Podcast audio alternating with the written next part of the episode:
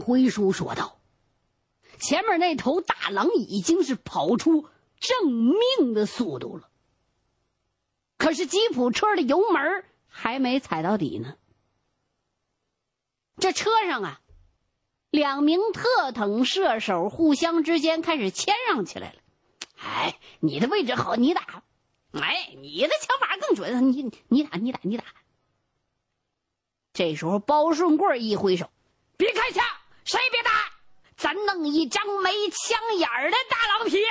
我要活剥狼皮，我告诉你，活皮那皮板好啊，毛鲜毛亮，那种皮子最值钱，谁别打。”对呀，两位射手、俩司机几乎同声赞同。老刘还冲着包顺贵伸出大拇哥来了，你看我的，我告诉你，我保证把这狼给追趴蛋了。小王也说：“你放心吧，我一定得把这狼给他追的吐了血。”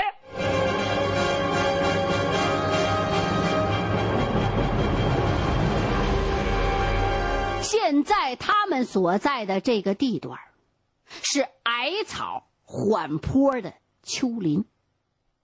正是吉普的用武之地，又在这么近的距离，两车夹一个狼，那大狼根本跑不了。就眼瞅着这条狼现在已经是跑的口吐白沫子，紧张危险的吉普打狼战变味儿了，变成什么了？变成了轻松的电脑游戏。玩极品飞车。陈震到草原之后，从来没有想过人对狼居然可以具有如此悬殊的优势。称霸草原一万多年的蒙古草原狼，这时候变得比兔子都可怜。吉普车在两名驾驶技巧高超的司机的控制之下，不紧不慢赶着前面那大狼跑。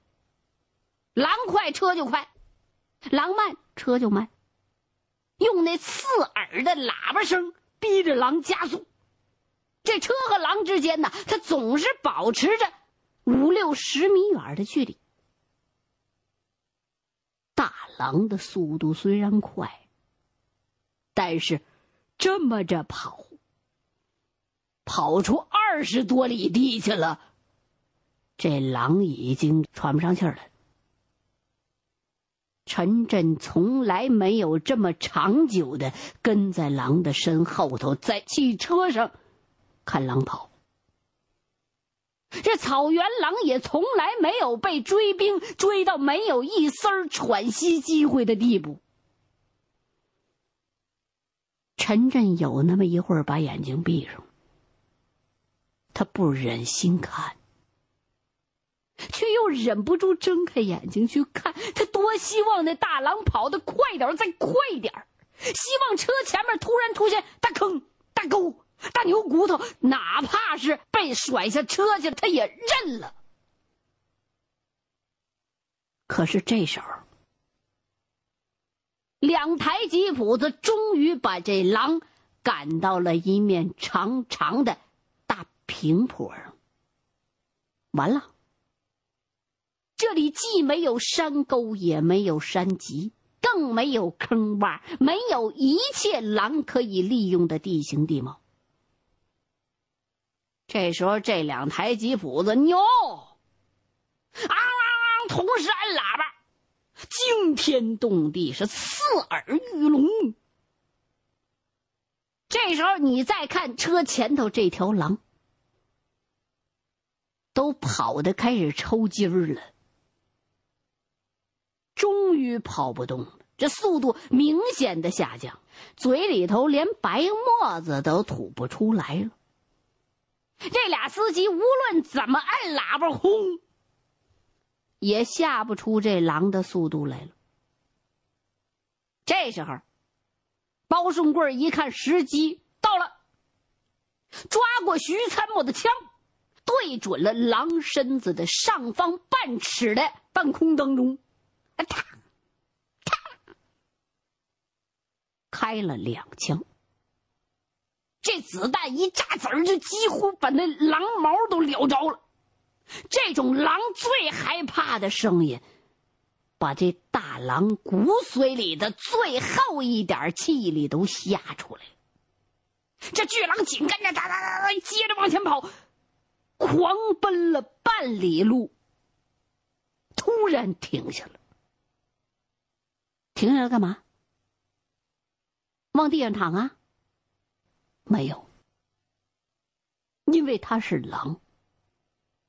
他用剩下的最后一丝气力，转过身子来，蹲下了。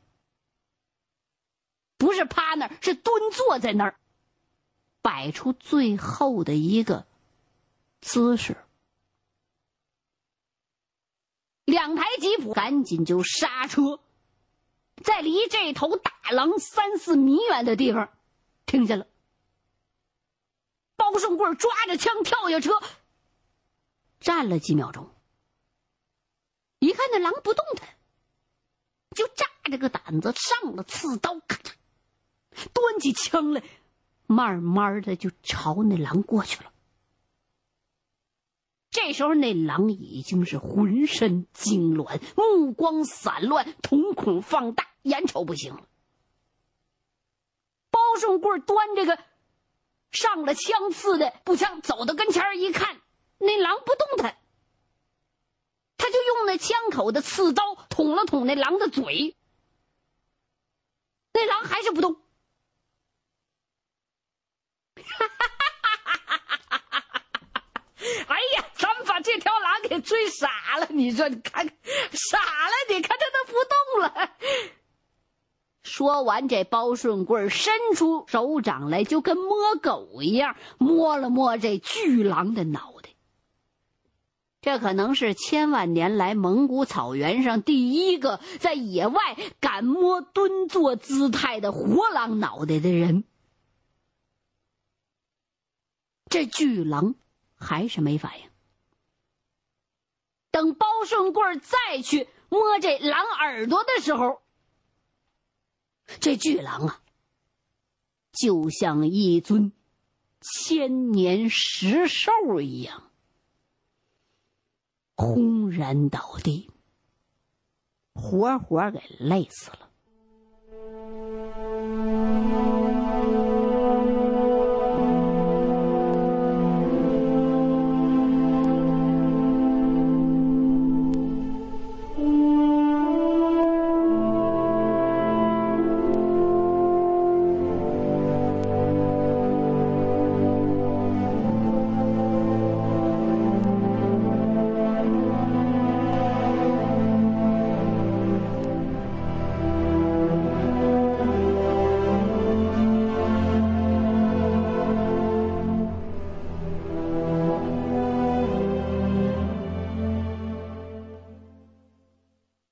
当天晚上，陈震是跟罪人一样回到家的。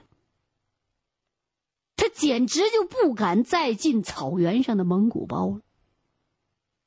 一进屋，张纪元正在跟杨克和高建中他们讲全师灭狼大会战。张继元越说越生气呀，说：“现在全师上下打狼扒皮都红了眼了。”卡车、小车、射手、民兵一块上，汽油、子弹是充足供应，连各团的医生都上阵了。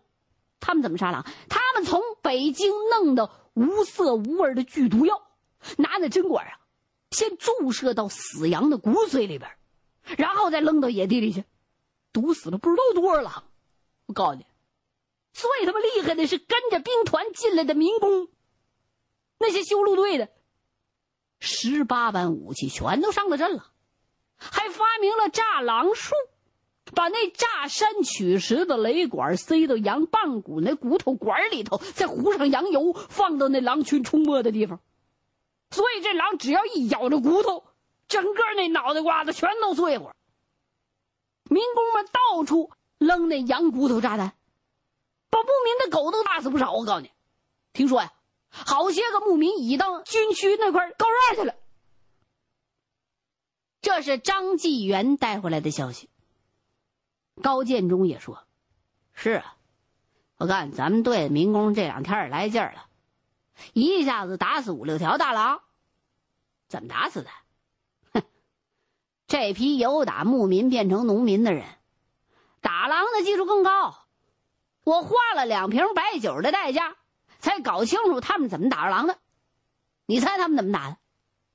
他们也是拿狼夹子打。”啊，咱们自己拿狼夹打打不那么多。我告诉你，他们怎么打？他们比这儿那牧民狡猾多了。这儿的猎手总在那死羊旁边下夹子，时间要是一长了，这狼也摸着规律了。一看到野地里头那死羊，他都特别警惕，不敢轻易去碰，往往得等那鼻子最灵的头狼闻出夹子，把这夹子给抛出来，才下嘴的吃羊。我告诉你，这帮民工他不用这种方法。他们怎么的？他们专门在狼多的地方下夹子，旁边没死羊，没骨头，地上平的。哟，那他怎么打狼啊？哼，你们猜他们用什么做诱饵？打死你你也猜不出来。他们呢，把那马粪泡在化开的羊油里头，然后再捞出来晾干喽。然后把这羊油味十足的马粪搓碎了，撒到下好狼夹子的地方，一撒好几溜，每一溜都连到下夹子的地方，这就是诱饵。当狼路过这地儿的时候，就能闻着这羊油味啊。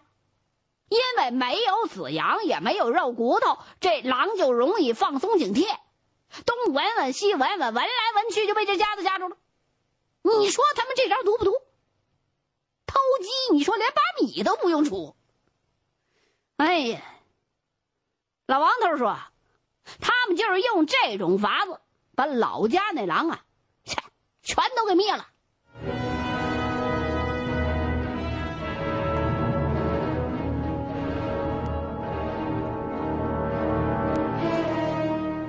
陈震听不下去了，他推开门，走向狼圈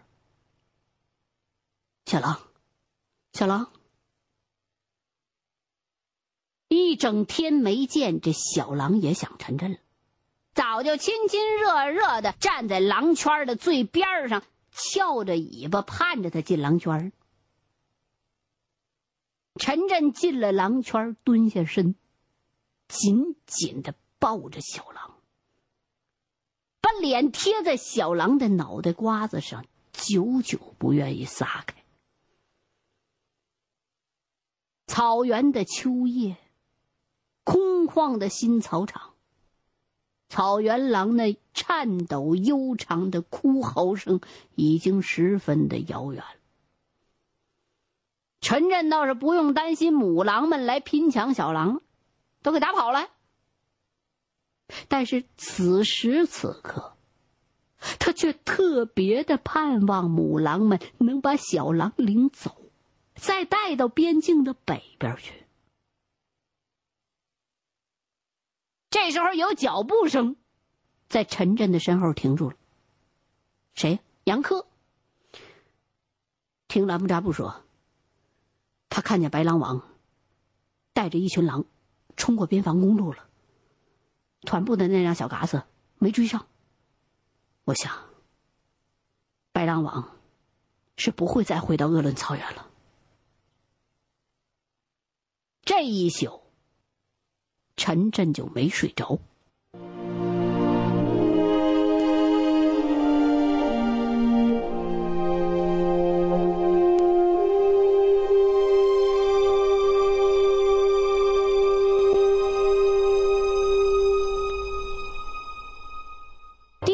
天天刚亮，大队人马就要搬家了，必须得出发了。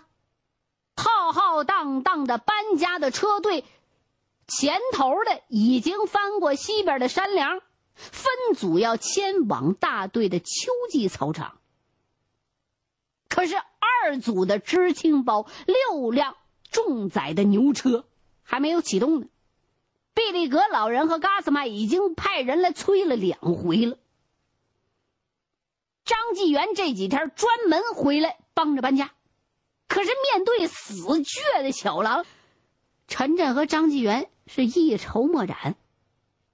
陈震没想到，你说这养狼都将近半年了，一次次大风大浪都闯过来了，卡在小狼的搬家上。熊可牵，虎可牵，狮子也可以牵，大象也可以牵，蒙古草原狼，你牵不动它。这小狼它宁可被勒死，也不肯被搬家的牛车牵上路。从这春季草场搬过来的时候啊，这小狼还是个刚刚断奶的小兔崽子，一尺来长。搬家的时候，你把它放到那装干牛粪的木头箱子里边，就能带过来了。但是经过小半个春季和整整一个夏季的猛吃海塞，到秋天刚开始的时候，这小狼啊，已经长成一条体型中等的大狼了。家里边再也没有可以装下它的铁箱和铁笼了。即便能装下的，陈震也绝对没有办法把它给弄进去。而且他现在也没有空余的车位来运小狼。知青这牛车本来就不够用，他和杨克那几大箱子书额外的占了大半车，六辆牛车全都严重超载。这长途牵场弄不好就翻车，要么就坏车坏道上。草原牵场这日子。它取决于天气。为了避开下雨，全大队的搬家是突然提前，所以这陈震是一时之间手足无措了，把这张纪元给急的，一头一脑袋的汗呢。你早干什么了？早就应该训练的牵着小狼走。我怎么没训呢？小时候他分量轻，我还能拽动。可到后来，谁还能拽动他呀？一个夏天，从来都是他拽着我走，从来就不让我牵。拽狠了，他就咬人。狼不是狗啊，你打死他，他也不听你的。狼又不是老虎、狮子，你见过大马戏团有狼表演吗？再厉害的驯兽员，他也驯不服狼啊。行行行行行行行，我再牵他一次试试啊！再不行，我告你陈震，我就玩狠的了。说完，张纪元拿了一根马棒，就走到小狼跟前去了。然后从陈震手里边接过铁环，就开始拽狼。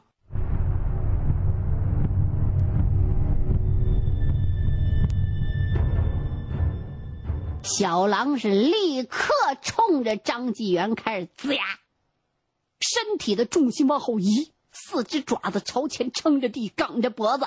寸步不让，而张纪元开始拔河，使足了浑身的劲儿，他也拽不动这条狼。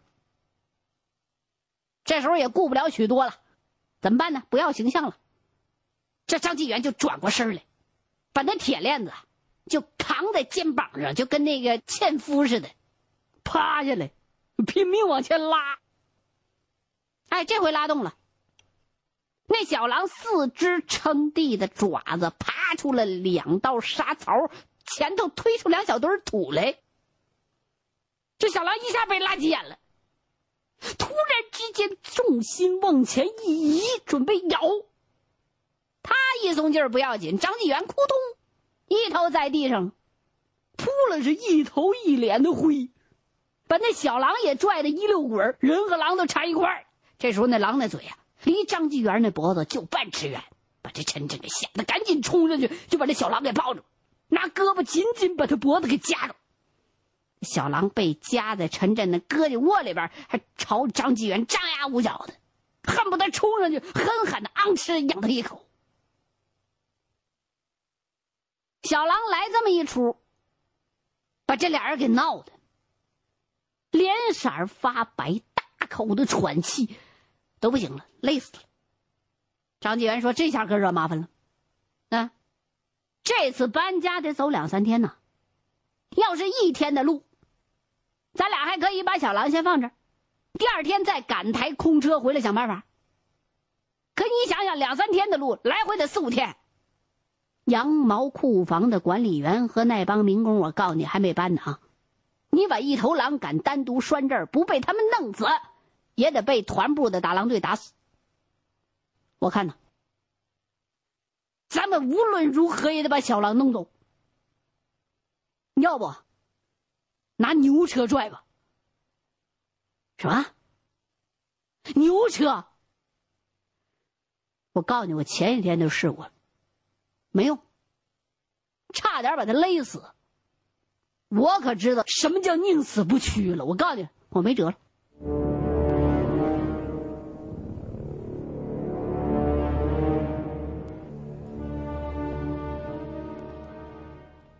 知后事如何，欢迎各位继续收听现代评书《狼图腾》。